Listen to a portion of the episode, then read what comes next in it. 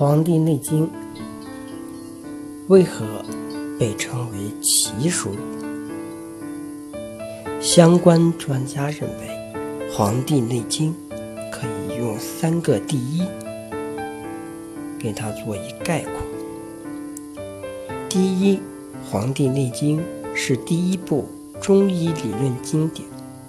人类出现以前就有疾病，有了疾病。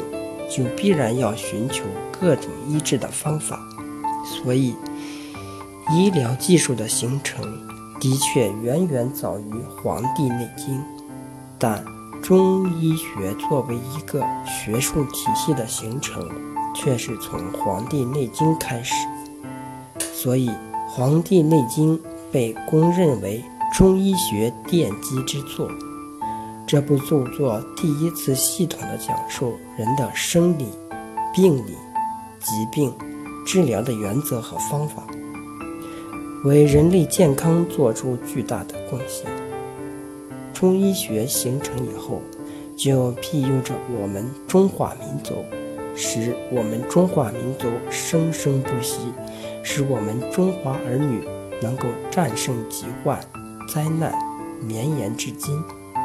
没有中医，没有《黄帝内经》的中华民族是难以想象的。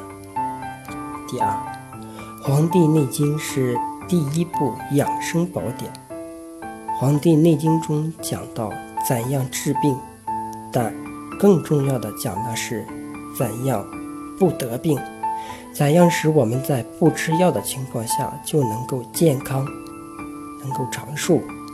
能够活到一百岁，《黄帝内经》非常重要的思想，治胃病。《黄帝内经》中说：“不治已病，治未病；不治已乱，治未乱；不治已病，治未病。”的意思是说，假如一个人的肝脏出了问题。不要只盲目的治疗肝脏，还要从其他未生病的脏器着手。肝属木，肾属水，水生木，心属火，木生火，所以也要从肾脏和心脏上着手治疗，而不治已乱，治未乱的意思是说。假设一个公司的管理模式上出了问题，造成混乱，不要只盲目的解决当前的混乱，而要从造成混乱的原因和混乱将会导致的后果着手。简单的说，就是把前途和后面两端解决，中间的那段麻烦也就不存在了。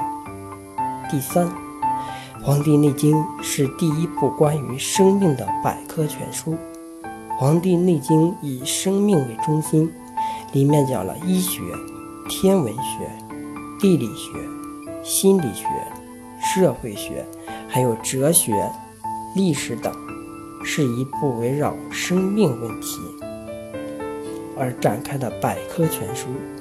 我们国学的核心实际上就是生命哲学。《黄帝内经》就是以皇帝的名字命名，影响最大的国学经典。中国古代有三大以经命名的奇书，第一部是《易经》，第二部是《道德经》，第三部就是《黄帝内经》。现在，这三部奇书不仅引起中华儿女、炎黄子孙的关注，而且。引起世界各国人民的极大关注，因为它的价值在当今社会已经越来越凸显出来。